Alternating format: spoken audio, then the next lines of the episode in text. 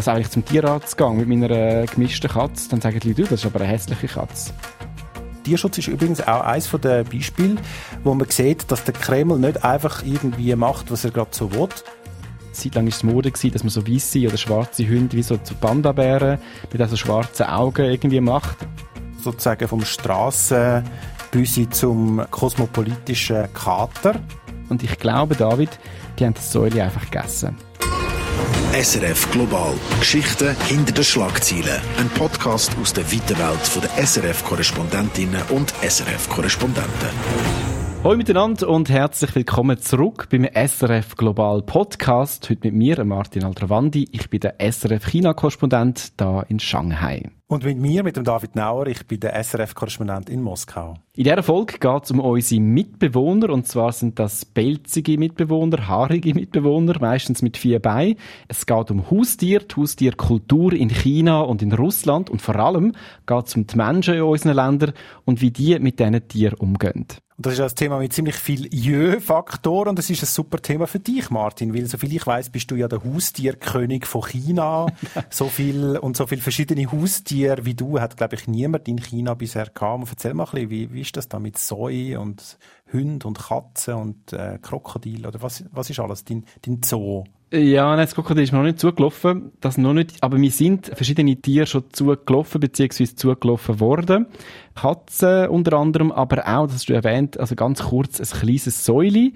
Das Säuli hat den Namen K. Chappi, äh, und das habe ich bei mir die gehütet für ein paar Tage.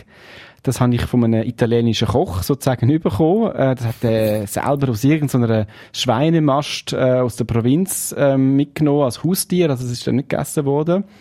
Und er hat das gehalten in einem Vogelkäfig. Also es ist nicht sehr äh, angenehm für das Säule. Also er quietscht, das war sehr, sehr klein gewesen, das Vogelkäfig mit so Drähten. Das hat dann sofort befreit, wo das bei mir angekommen ist. Er hat das Käfig vorgerührt. Das hat dann ähm, verschlafen in einem Schlafsack, manchmal bei mir im Bett. Ähm, ja, sehr herzig. Du hast eine Säule im Schlafsack in deinem Bett gehabt? Nein, also der Schlafsack war auf dem Teppich, aber manchmal hat es ein Bett dürfen, wenn es das wollte, weil das ist sehr sauber gewesen. Am Morgen ist das bei mir in die Dusche reingekommen und hat mitduschen. Da ist natürlich warmes Wasser, hat sich einfach unten dran so ein bisschen äh, gesäubert. Das ist sehr, sehr sauberes Tier und äh, das hat ihm sehr gut gefallen, glaube ich, bei mir daheim. Ich habe das postet, Gemüse auf dem Markt und äh, ja, ist eigentlich alles gut gegangen. Das ist ja so herzig, aber du erzählst in der Vergangenheit von dem Säule. Was ist denn mit dem passiert? Ja, es äh, ist nicht so gut ausgegangen, wahrscheinlich. Du tönst es schon ein bisschen an. Ich habe auf das eh nur aufgepasst. Das ist nicht für immer bei mir gewesen. Das hat zwar bei mir ein bisschen gelebt. Das ist sehr, sehr anhänglich gewesen. Ich habe das dann neben dem Arbeiten nämlich gehabt. Manchmal ist es bei mir auf dem Schoß gehockt, während ich da Radiogespräch geführt habe. Und das ist auch immer sehr, sehr ruhig gewesen. Aber das geht natürlich nicht äh, für immer, oder? Und das Problem ist dann gewesen, ich habe das nicht mehr zurückgeben zu dem Koch, weil ich weiß, das gefällt dem nicht. Dort, das wird irgendwie gefehlt oder nicht gut gehalten. Und dann eine Mitarbeiterin von dem Koch hat mir gesagt, sie kenne ein Bärli am Stadtrand von Shanghai die haben ein Haus und einen Garten, die haben mir dann auch Fotos geschickt, das sieht ganz gut aus dort, mit Hunden und so. Und ich dachte, das geht dem gut, oder? Die sind sehr nett gewesen, sind dann das Säule abholen, die haben dann auch gesagt, sie schicken mir dann Videos ähm, und auch Fotos, wie es in dem gehe. Und ich habe aber seitdem nichts mehr gehört, das ist jetzt bald vier Jahre her. Und hast du dann die auch wieder gefragt? Die ignorieren mich, ich habe heute nochmal geschrieben, auch nicht mehr gehört und ich glaube, David, die haben das Säule einfach gegessen. Oh, das ist aber traurig. Das ist wirklich traurig. Ich habe auch eine traurige Geschichte mit einem Haustier aus Russland, allerdings nicht ganz so traurig. Und zwar habe ich, äh, das ist wirklich so der Klassiker, eine Strassenkatze aufgenommen. In Russland hat es überall sehr viele Strassenkatzen, auch in Moskau. Die wohnen in den Keller von den grossen Wohnhäusern. Und mir ist ein kleines, herziges, schwarz-weißes Büsi zugelaufen. Da ist mir das Bein aufgeklettert im Stegenhaus und hat Jö. ganz fürchterlich gemiaut.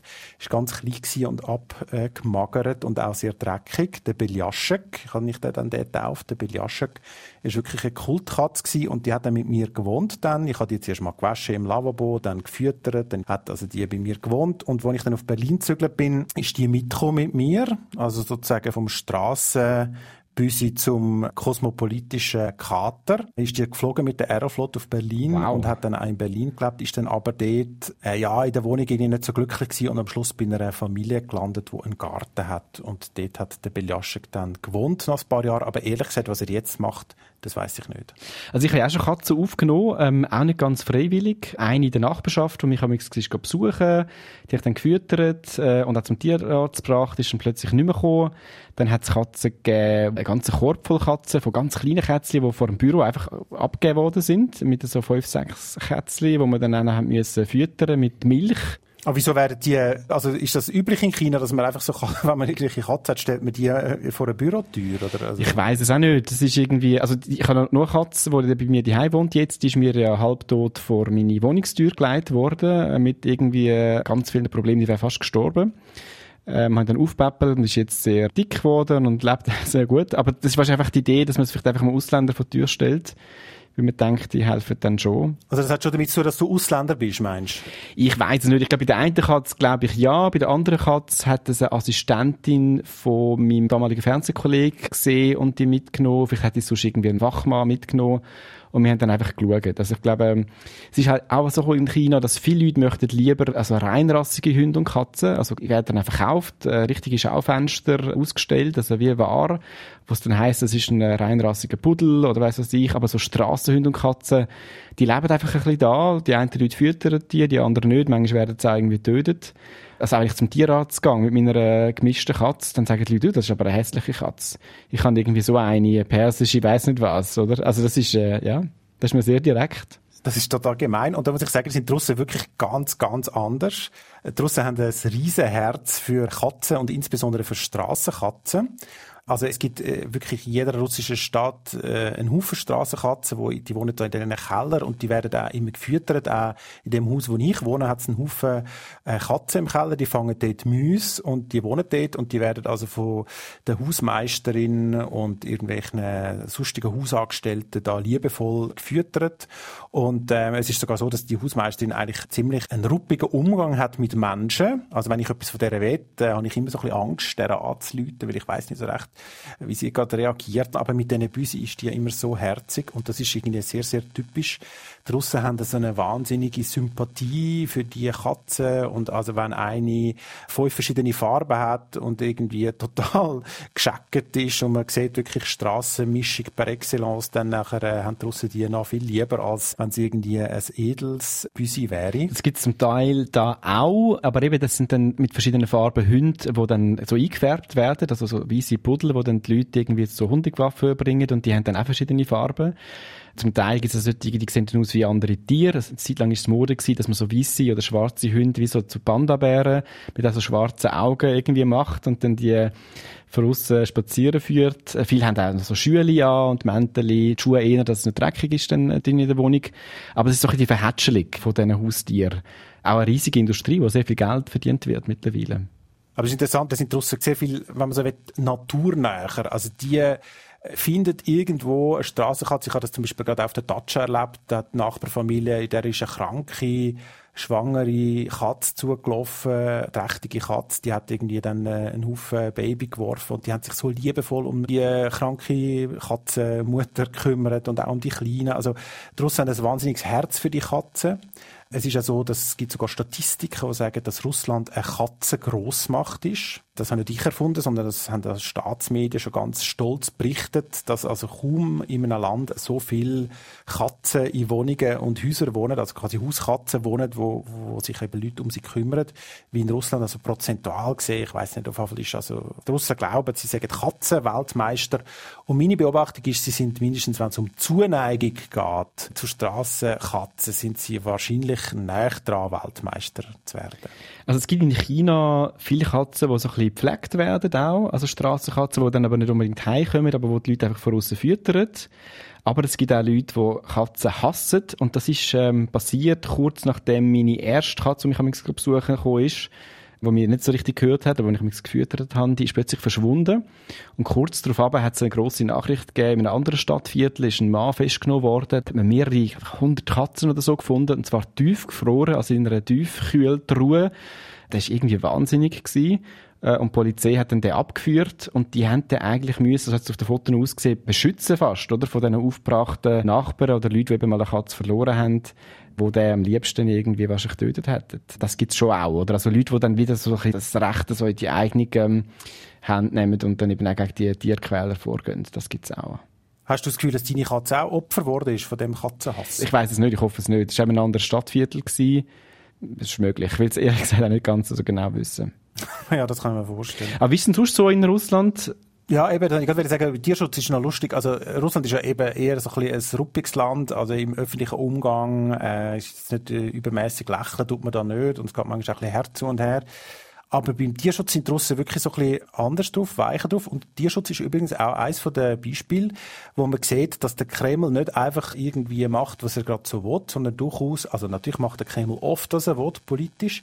Aber es gibt durchaus auch so einen Kanal zur Gesellschaft. Und zwar ist es so gewesen, dass früher Strassenkatzen und Strassenhunde von den Stadtregierungen im ganzen Land oder von den Gemeinsregierungen gefangen worden sind und eingeschläfert oder gerade direkt verschossen. Also das ist irgendwie so eine übliche Praxis gewesen, vor allem von grossen internationalen Kongressen oder irgendwelchen Sportanlässen, zum Beispiel Olympische Spiele in Sochi oder... Also wirklich verschossen, weil da werden sie einfach totgeschlagen, oder? Oder irgendwie vergiftet? Also es hat so Berichte gegeben von so Katzenjägern, die die ähm, also irgendwie gefangen haben mit Schlingen, also offenbar eben auch auf sie geschossen haben oder sie einfach eingefangen und dann eingeschläfert. Also ehrlich gesagt, wie das genau abgelaufen ist, weiß ich nicht und will ich es auch gar nicht so genau wissen, aber auf jeden Fall jeder sehr brutal. Nur hat es dann eben total grosse Bewegung gegeben von Tierschützerinnen und Tierschützern, die gesagt haben, das geht nicht, dass man die Strassentiere einfach tötet. Die haben mega Druck gemacht, zuerst auf die Stadtregierung, dann auch aufs Parlament in Moskau.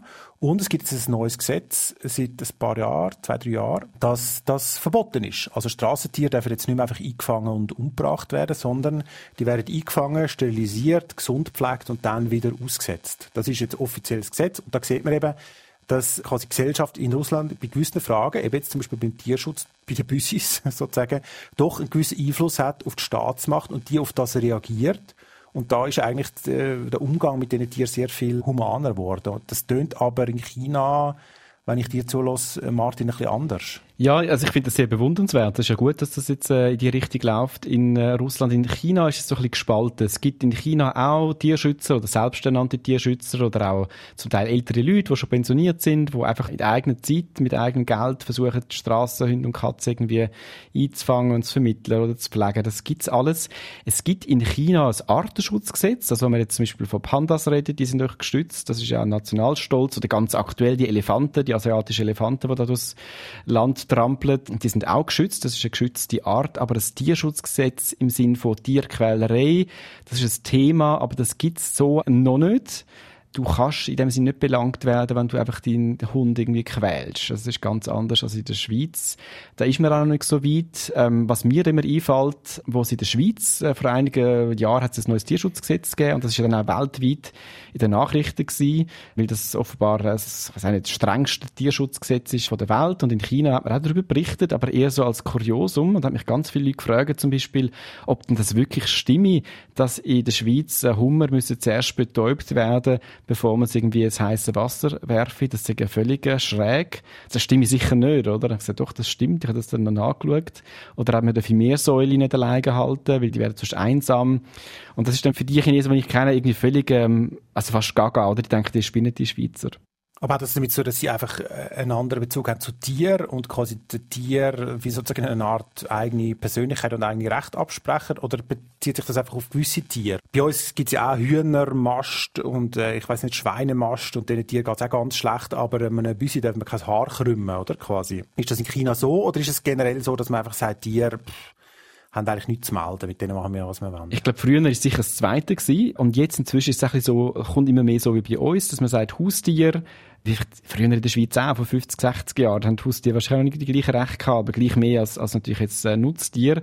Das kommt langsam, vor allem in der Stadt, vor allem junge, urbane Chinesen und Chinesinnen, wo dann zum Teil, da gibt es auch Clashes, also Zusammenstöße mit Leuten auf dem Land, die völlig andere Vorstellungen haben. Stichwort Hundefleischfestival, das hat es ja gerne in Südchina, das ist auch jedes Jahr, sind die brutalen Bilder auch bei uns auf dem SRF und in allen anderen Medien gezeigt worden, wo ja dann Hunde wirklich also brutal getötet worden sind, ähm, getötet worden sind, weiss nicht was, wo dann eben auch die Tierschutzorganisationen oder junge Chinesen dann angegangen sind und gesagt haben, nein, das geht nicht. Und dann gesagt, die sind barbarisch. Und dann haben die gesagt, also wenn die jetzt noch so blöd tun, dann quälen wir die Hunde noch extra.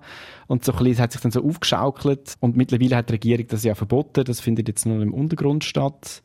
Wo aber ein bisschen zeigt, oder, dass einfach die Entwicklung in so einem grossen Land mit 1,3 Milliarden Menschen nicht überall genau gleich verläuft.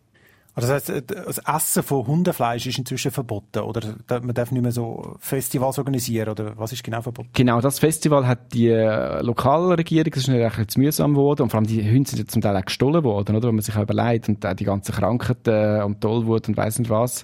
Und du darfst offiziell nicht mit Hundefleisch handeln, aber du darfst es natürlich selber einfach essen. Das ist so ein bisschen ein Graubereich und viele Hunde, eben, die gehören irgendjemandem, die sind mit so Gift viel zum Teil, also da willst du auch nicht wissen, was in dem Fleisch alles drin ist. Äh, die werden in dem Sinne nicht wirklich gezüchtet, weil das wahrscheinlich zu teuer ist. Das ist einfach ein riesen Chaos. Oder es gibt einen Tierschützer, der dann wissen, wo die Lastwagen sind. Und dann werden die Lastwagen irgendwie aufgehalten, da gibt es irgendwie Diskussionen, da kommt die Polizei, die einen Hunde sind eh schon verhungert oder halb tot.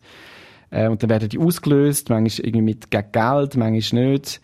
Das ist äh, in dem Sinne halt auch kein Rechtsstaat. Das wird dann irgendwie äh, gemacht. Aber du darfst jetzt eigentlich, ähm, ja, du darfst es eigentlich nicht verkaufen. Das, das geht nicht mehr. Also in Russland äh, kann man eigentlich auch so eine Entwicklung feststellen, weil wenn man mit Leuten redet, wo, ich weiß nicht, so vielleicht so um die 40, 50 sind, die erzählen, ja, also meine Großmutter hat immer noch alle Katzen, die kleinen Katzen ersäuft oder erschlagen, weil man sie nicht hat durchfüttern und das ist quasi völlig normal gewesen.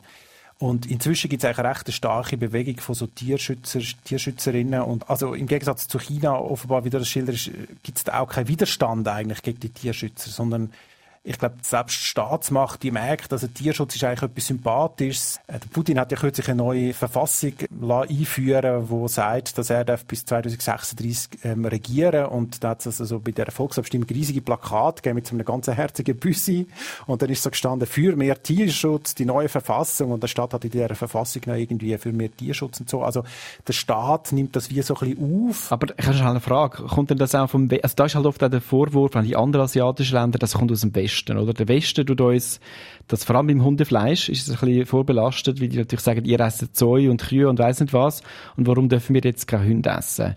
Also es ist oft auch so ein bisschen eine Gegenreaktion, und das ist halt irgendwie, also es wird also als kulturimperialistisch von gewissen Kreisen ähm, aufgefasst, als Bevormundung. Also sehr interessant, dass du das sagst. Und das ist bei den Russen gerade erstaunlicherweise überhaupt nicht so, weil sie sonst ja äh, sehr vieles als sozusagen westlichen Kulturimperialismus wahrnehmen unter anderem auch liberale Demokratie, ähm, Recht von Minderheiten und so weiter. Oder das wird von vielen Kreisen abgelehnt, wenn man sagt, das sind keine traditionellen russischen Werte. Aber gerade beim Tierschutz ist es anders. Aber was natürlich stimmt und was mir auch auffällt, ich kenne ein paar, muss sagen Russinen vor allem, wo liberale, progressive, wahrscheinlich tendenziell pro-westliche Ansichten haben. Und die eine ist irgendwie Literaturexpertin, eine ist Journalistin. Und die tun sich wahnsinnig engagieren im Tierschutz. Wirklich wahnsinnig. Also die sind irgendwie total, äh, die Straßenkatzen und Hunde pflegen und, und kümmern sich um die und machen Aktionen und sammeln Geld und so. Und mein Eindruck ist so ein bisschen, Russland ist ein politisches System, wo du als Bürgerin, Bürger jetzt nicht viel kannst machen, um die Welt zu verbessern. Also in Politik gehen ist ja wirklich recht gefährlich. Aber wie der Tierschutz, das ist wie so ein Feld, das ist total unverdächtig, oder? Also jemand, der sich für Straßenkatzen einsetzt, ist sicher kein revolutionär und der ist nicht im Verdacht, äh, irgendetwas gegen Russland zu betreiben oder gegen den Kreml und darum ist das wie ein Feld, wo sich eben so Leute äh, engagieren. Also das ist jetzt so ein bisschen mein Eindruck. Das ist jetzt keine wissenschaftliche Studie, die ich so gemacht habe. Aber das ist so ein bisschen, ja, meine Deutung sozusagen. Ähm, warum das in Russland der Tierschutz doch recht starke Bewegung hat und auch wie es der Staat eben nicht äh, bekämpfen. Man darf natürlich auch nicht vergessen, in China, also die ganze, der ganze Aufschwung, der Wirtschaftsaufschwung, der ist in den letzten 40 Jahren passiert. Vorher sind die Leute, und auch jetzt gibt es immer noch viele ganz also arme Leute, Leute, die einen genug zu essen haben, hat es lange noch gegeben. Also im grossen Sprung nach vorn in dieser Kampagne in den 50er Jahren sind viele Leute, also Millionen von Menschen einfach verhungert. Und so in dem Hintergrund sind natürlich jetzt die Rechte sind nicht unbedingt zuvorderst vorne und das muss ich sagen, kann ich jetzt ein Stück weit natürlich nachvollziehen. Und da gibt es nicht so ein Gandhi-Zitat, David, wo doch der Gandhi anscheinend gesagt hat, die Grösse von einer Nation misst sich daran, wie die Nation oder wie die Gesellschaft mit den schwächsten Leuten, mit den schwächsten Mitgliedern umgeht. Und in dem Fall sind das Tiere. Und in China geht es vielen Menschen schon nicht so gut. Und eben geschwiege dann von den Tieren. Und ich verstehe das oft auch ein bisschen so. Ah, das ist jetzt aber also wirklich ganz, ganz äh, schön und sinnbehaftet und absolut klischeefrei, dass du da ähm, mit einem Gandhi-Zitat die Schlusskurve einleitest von unserem Podcast. Aber stimmt ja schon. Und jetzt würde ich sagen, schauen wir mal noch auf die nächste Folge von unserem Podcast. Um, über was wollen wir eigentlich dann reden? Nächstes Mal geht es um etwas ganz, ganz anderes. Und zwar ums Thema Sex in Russland und in China. Auf das freue ich mich, wenn ihr, die da uns jetzt zuhört, eine Frage habt zum Thema Haustier, gewohnt in China oder Russland oder auch äh, zu unserem nächsten Thema, zum Thema Sex. Da könnt ihr euch sehr gerne bei uns melden auf dem Formular, das ihr findet auf srf3.ch. Schön, dass ihr wieder dabei sind. Wir hören uns in drei Wochen wieder. Bis dann. Tschüss zusammen. SRF Global. Geschichten hinter den Schlagzeilen. Ein Podcast aus der weiten Welt der SRF-Korrespondentinnen und SRF-Korrespondenten.